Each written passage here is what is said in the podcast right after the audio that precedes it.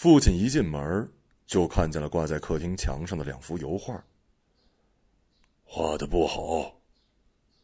罕有的，他这么不留情面的说，然后坐到沙发上，目不转睛的望着那两幅画。哪儿不好了？我赌气的问。那时我正在学国画，自认为对艺术有鉴赏能力。墙上的两幅画分别画着森林西畔的春和秋，看得出来空气相当透明，山脉的轮廓细节清楚分明。当然了，它也是一幅很好的模仿画。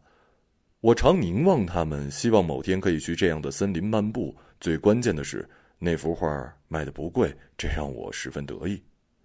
太死板了，油画不是这样画的。这是装饰画，装饰画都是这样子。我一边说，一边在脑子里迅速的搜寻陆家堡客厅装饰画市场的其他画作。确实如此，我说的没错，那里的所有画作都是这样。父亲不再争辩，把视线转向了房间的其他布置。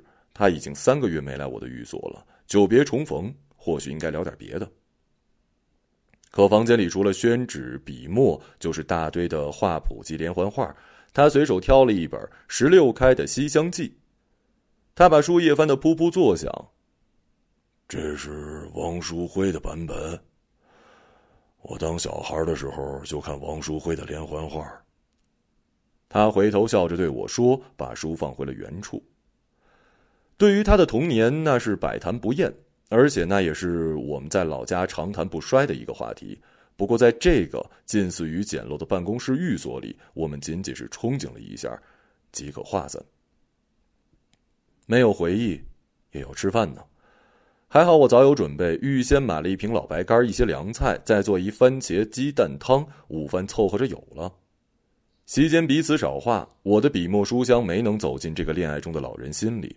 父亲一人喝酒，聊了下他刚刚爬过的鸡足山以及鸡足山上的枇杷酒，之后就连连犯困，何以倒在客厅沙发上。我呢，就出外写生，再回来之后，发现他已经不在房间了。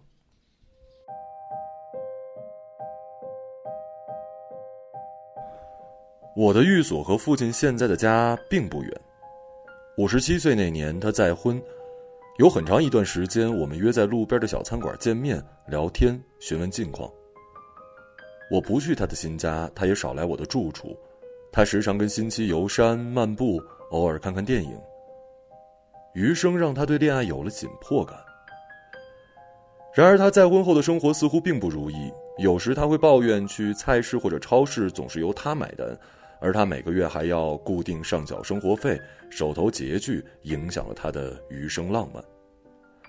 不过听说我学画以后，他不时来我这里坐坐，只是一见我提笔作画，就匆匆离开。我的父亲从未教过我画画，尽管别人都说他画的很好。十三岁时，一幅水彩还登在了当年的《人民日报》上。他年过半百的中学同学告诉我这些时，我并不相信。我小时候啊，长得很漂亮，乌雅镇的师生都爱给我作画。每次父亲只提这一句，他年幼时的脸蛋红润的，眼睛大而灵动，人人都夸赞爱捏他，然后以糖果诱惑他做模特。那是他印象中最可爱的乌雅镇，因为乌雅镇的人都宠着他。这段得意的叙述，在我十二岁暑假那年集中了过来。父亲的摇曳多姿童年，比我彼时的假期有趣的多了。那时，同学们或参加夏令营，或与父母同游祖国神州，而我只能在父亲的叙述里幻游。多年之后，我开始怀疑，那些关于乌雅镇的事情是他的叙述，还是我寂寞假期里的一种想象呢？不过，他确实是在那个号称美术之乡的乌雅镇待过。自幼跟随他的叔叔习画，有扎实的素描和水彩功底。我也曾偷偷翻阅他床底的那个老箱子，有他少年时收集的各种书刊的插画，也有水彩写生，明信片般大小，非常的简约纸张。还有一些信件，是找朋友索要某些画作未果而被退回来的。我后来被带去见他的叔叔，我的四爷爷，他仍旧在乌雅镇，不过退休了。老伴儿离世，儿女在国外，他唯有每天看看报纸打发时间。我们在那里小住了几周，有时被两个大人带到乌雅镇的街上闲逛，但他们从未谈过美术，只聊起一些日常的起居。更多的时候，他们都各自看报，随手给我一张张乐平的漫画。老房子，暗淡的晨光，到处乱放的老花镜，油墨的味道，是我对乌雅镇的所有印象。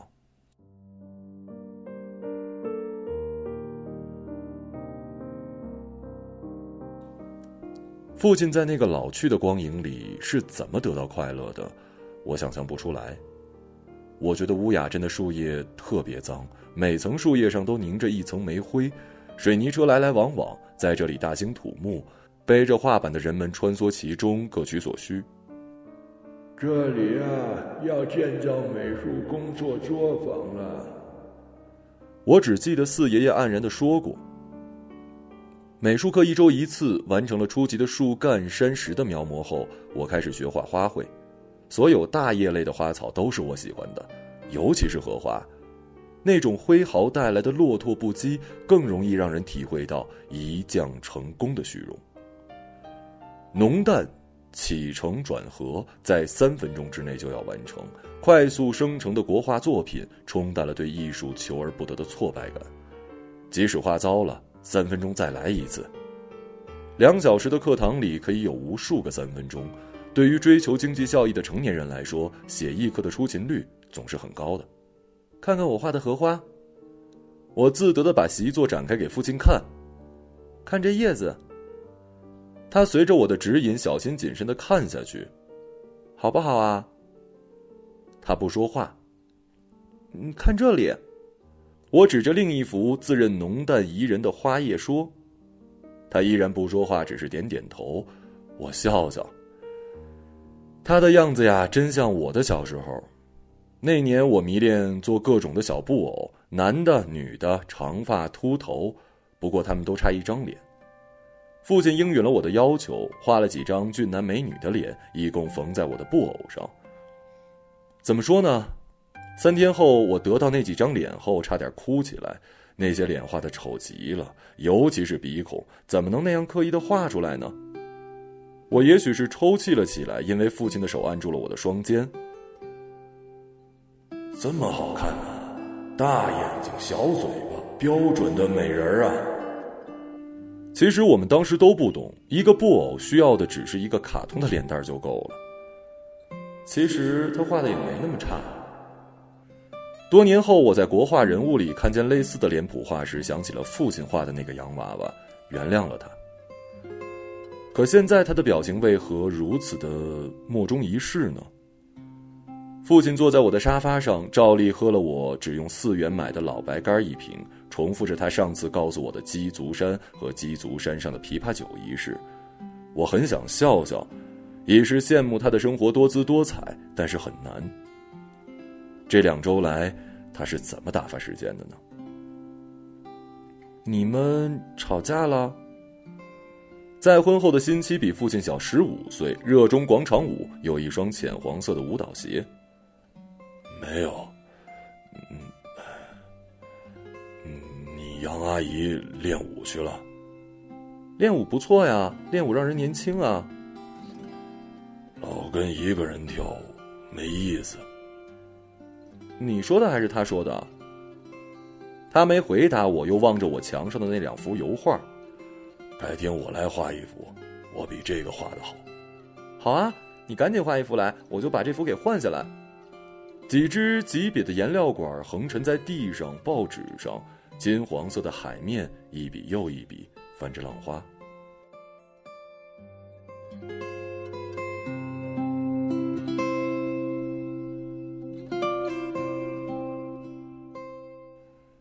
怎么样啊，爸爸画的好不好啊？父亲转过身，看见了放学的我，毫不掩饰的得意。一艘帆船在惊涛骇浪上前行，金光灿灿，像极了那年关的当头。新华书店里摆放的装饰画，怎么样啊？他等待女儿的崇拜。为什么要画这个呀？我皱眉头，为什么要画和别人一样的？大海啊，多好啊！父亲又转过身，继续增减波浪上的色块。那厚厚的油膏被毛刷折腾来去，粘住、站住、卧倒、倾斜，努力的按照面前这个男人的意志倒腾自己，以显示出艺术本色。费劲。油画啊，要站远点看。他拉着我后退几米，大海显现出它本身的样子，夕阳西下，金光灿烂。孤帆独行，徜徉美好。他眯缝着眼睛，久久的对着自己的画儿。你爸爸是个天才。他啧啧称叹，对自己尚未消退的艺术才能由衷的钦佩。那时我十岁，唯一一次看见父亲画油画。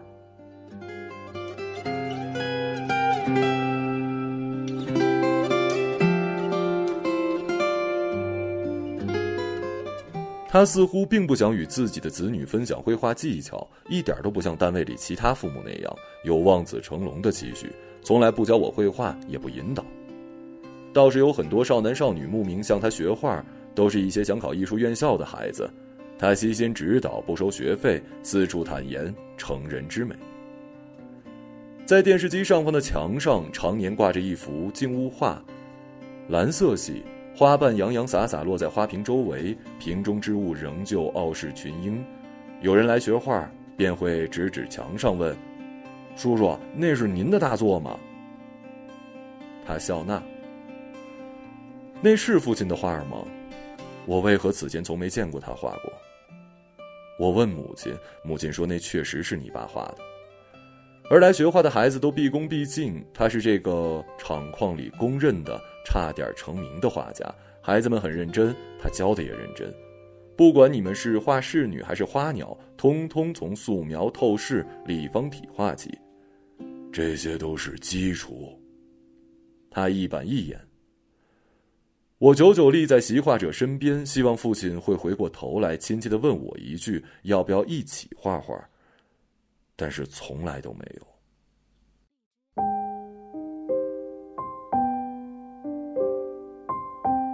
周日，父亲被认识或者不认识的少男少女们占有，拥挤在逼仄的客厅。碳素铅笔拉的纸呼呼作响，橡皮泥屑被指甲刮来刮去。春天的油菜花带着一股鸡屎味儿从隔岸飘来，我闻得心里发痒。他们什么时候考试啊？我问妈妈：“还有几个月呢？还有几个月呀？”我不耐烦地说。母亲不再回答，她的视线一直盯着那几个被端得随心所欲的调色板。窗帘是她昨天才换过的，地板也是清晨才拖的。她也一直在同事面前骄傲地说：“我们老夏对学生比专职的还要好。我们老夏从小就是乌雅镇长大的。”师母，帮我倒杯水呗，Thank you。师母，能不能把窗户开大点？光不够啊！该死！颜料不知被谁碰翻在地，一个女孩尖叫了起来：“师母，把你的地给弄脏了，麻烦你拖一下啊！”我没有颜料了。我看看。父亲把自己的半管储石递给了他，三支颜色就够用了。我办公室里有朱红和钛青，明天找给你啊。父亲在少男少女之中忙前忙后，浑然不顾厨房边的母亲和女儿。每到周日午后，这个客厅就乱作一团，有邻居来看热闹，小声嘀咕：“真不收费啊！”老夏，你过来一下。母亲沉着脸：“什么事儿啊？”父亲极不耐烦，他正在给女孩配颜色。啊，我们要出去会儿。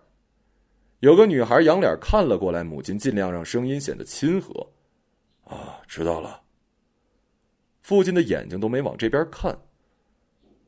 我也一肚子气，一出门就跟母亲抱怨，只教别人家孩子画画，从来不教我，我还是不是他亲生的呀？母亲只听不言，一鼓作气往前走，她的手臂甩得老高，差点扇在我脸上。我还是不是他亲生的？一直走到单位的后山坡上，我还在问母亲这个答案，母亲却面对着那些春天里肆意绽放的花花草草，隐而不发。那里有长势如小童般高的零星油菜花，四五朵蛇果花，指甲大小的淡紫色二星花。我蹲下身，把二星花摘下来，放在指缝里。看我的戒指，我的戒指好看不好看？母亲扫了我一眼，没有表情。跟爸爸好玩，还是跟妈妈好玩啊？我又勾下头玩自己的，谁知道他是在问花草，还是在问我呢？脚下的官司草已经长了好大一片，我采了六七根，把叶子都抽掉，官司们被我干干净净的捏在手里。到时候回家和爸爸打官司，这下可以打好长时间了。跟爸爸好玩，还是跟妈妈好玩啊？这次母亲蹲下来，差不多吧。妹妹，母亲突然抱住我，不顾我的不适。妈妈是对你最好的。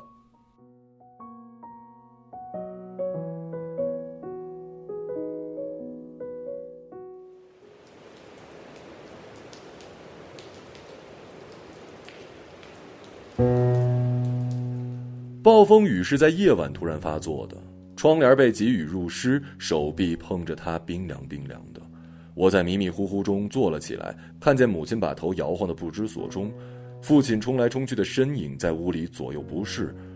卧室的房门不知被风还是被人摔得砰砰作响，撕成碎片的画在地上乱成一糟，时而卷风起舞，如星妖作乱。砸，全部都砸，电视机也砸了。母亲指着家里唯一的贵重物品哭嚷道：“但是谁也没去砸电视机，只有我被吓哭了。可是我的哭声不比暴风雨更大，谁也没有去关窗户，咣啷咣啷的玻璃好像随时要砸向我。妹妹乖啊，不哭，你是爸爸的乖女儿。还是父亲动了恻隐之心，他把我从床上抱了起来，把头紧紧的依偎在我的后颈窝。”没有谁去砸电视机，我偷偷转过头，看见怒气的母亲仍旧坐在那儿，好久才去关窗户。换了入室的床单他们把我重新放下。照例是母亲哄我睡觉，她轻轻拍打着我。她也是真困了，我握着她的手，这一次，一晌到天亮。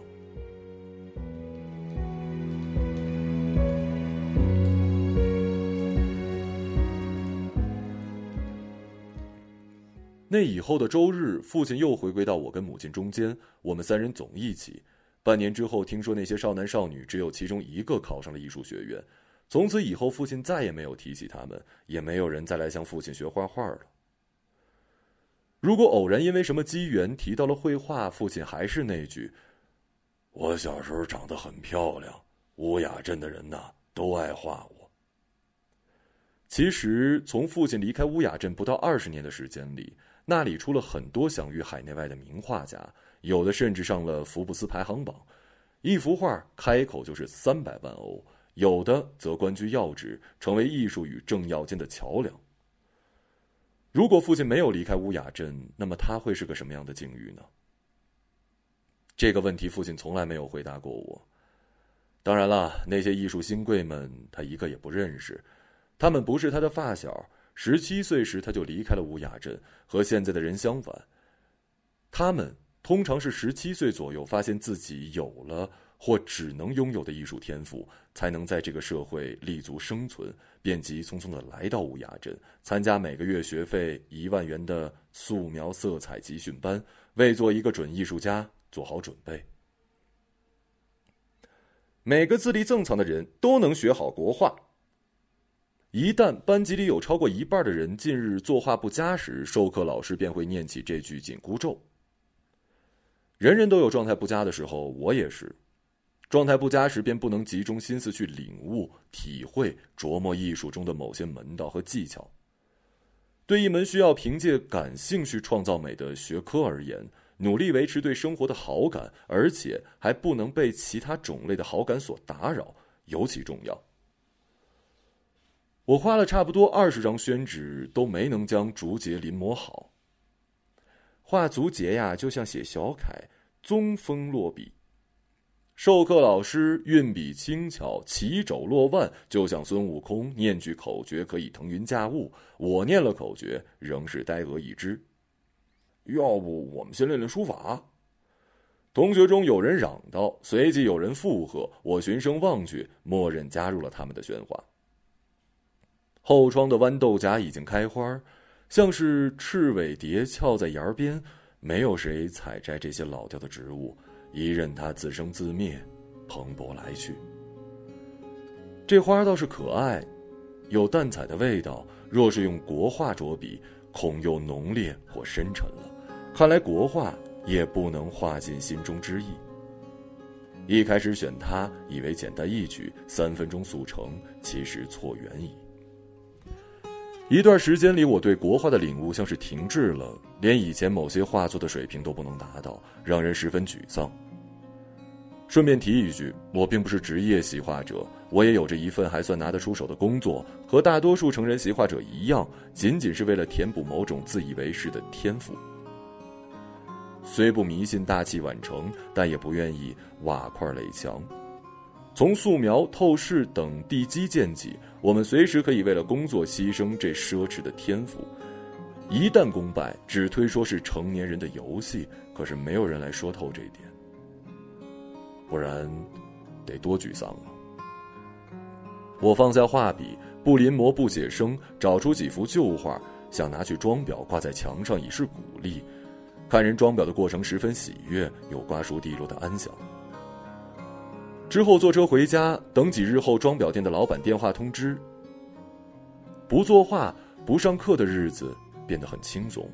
我开始日日沿着谢河大道漫步。这是我家附近一条休闲步道，两边的香樟树已经近有三十年的树龄，合抱住对方的枝蔓，结结实实地覆盖了天空。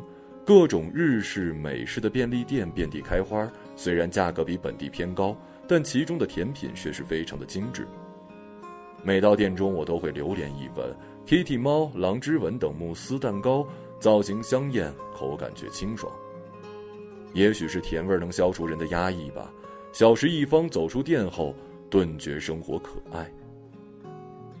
如果走到谢河大道的西边转向，那里会有一个路牌站，有兴趣的话可以乘车两站路，再走过一个十字路口，就可抵达父亲的新家。他的新家精装两居室，我仅去过两次，一次是他新婚，我送了红包；一次是他意外跌倒，我送他上医院。那两次，杨阿姨均在现场，十分隆重的接待了我。她的浅黄色小皮鞋摆在门口，和我父亲蒙着白尘土的鞋子一起，让我疑惑着这究竟谁是主人，谁是客人。他主动和我聊天，指着房间里他细心布置的一切，连我屁股下坐的沙发垫都是他用毛线一针一针勾的。他跟我的母亲确实有不一样的地方，那也许是让父亲鼓起勇气再度步入婚姻的一个原因吧。最后一次，他为我端茶倒水，并在不经意的时候说会恪守妇道，为我父亲送终。我没有再去那个地方拜见过杨阿姨跟我的父亲，这些客气行头，我想更适用于高级餐厅。不过那一天，有些意外。我吃完甜品，鬼使神差的真的按照这种路线前行了，没有一点犹豫，顺理成章，觉得生活特可爱。我在十字路口等待红绿灯转换时，特意看了一下我手中的 Kitty 猫，一只草绿色的慕斯蛋糕。老年人都喜欢甜食，这也算是投其所好。然后我就看见了父亲，他跟杨阿姨并肩站着，各自把头扭向了一方。人行道的绿灯一亮，他们立刻马不停蹄的向前行。尽管父亲较高，但杨阿姨还是走得比他快。他盘起的头发略微倾斜，让他拥有了一种骄傲的神色。他们过了马路，却没有在公共汽车站停留，而是一直向前。父亲像是一个保护神一样，始终走在他后面。我打通父亲的电话，想问问他准备去哪儿，但电话一直没接。我尾随了几步，看见他似乎停下来，在身上摸索。然而杨阿姨没有停下，她东张西望了一下，又迅速的赶了上去。他们消失在了密密麻麻的人群，像是去赶赴一场即将开始的电影。那会是一个什么样的电影呢？我努力搜索近日的影讯，是和他们的，实在没头绪。于是自己掉头回家了。父亲是第二天来到我寓所的，没打招呼，他大概是算准了中午一点我会在家里似的。送给你的，我把冰箱里的 Kitty 猫递给他，还好昨天没吃掉，很好吃，你一定要吃。这可是我特意给你买的。他惊讶的望着我。昨天买的，看见你们在路上好像吵架了，就没过去。父亲叹了口气，一副不知话从何说起才好的样子。你们经常在外面吃饭吗？呃，有时候吧。其实越老了，就越不喜欢在外边吃了，在家里喝两杯，看看电视。杨阿姨不常做菜吗？她儿子要结婚了。嗯，她想让我把这房子让出来做新房。好一会儿，我们都没说话。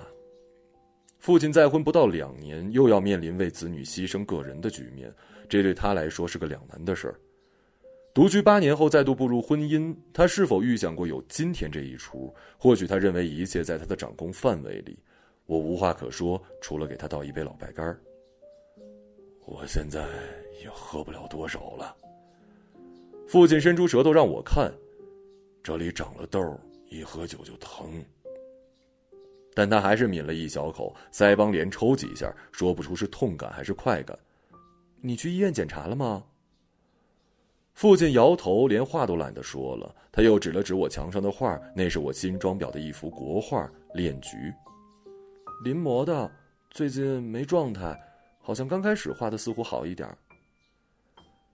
他大概是微醺了，想要睡一会儿。我扶他在沙发上躺下时，他提出想要抱抱自己的女儿。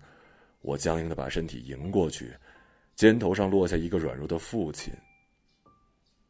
你是我这一生最亲的人了。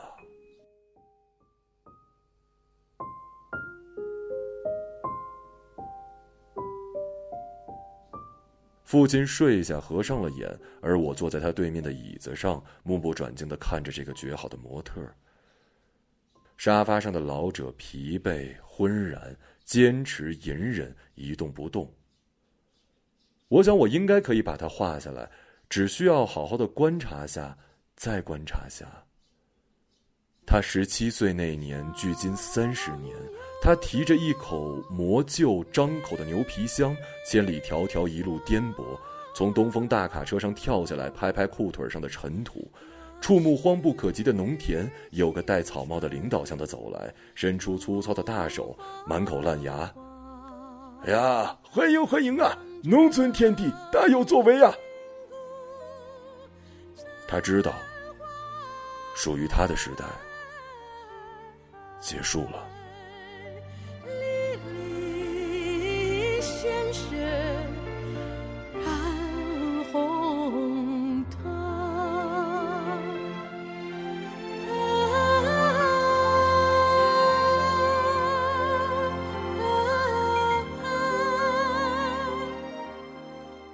一个朗读者，马晓成。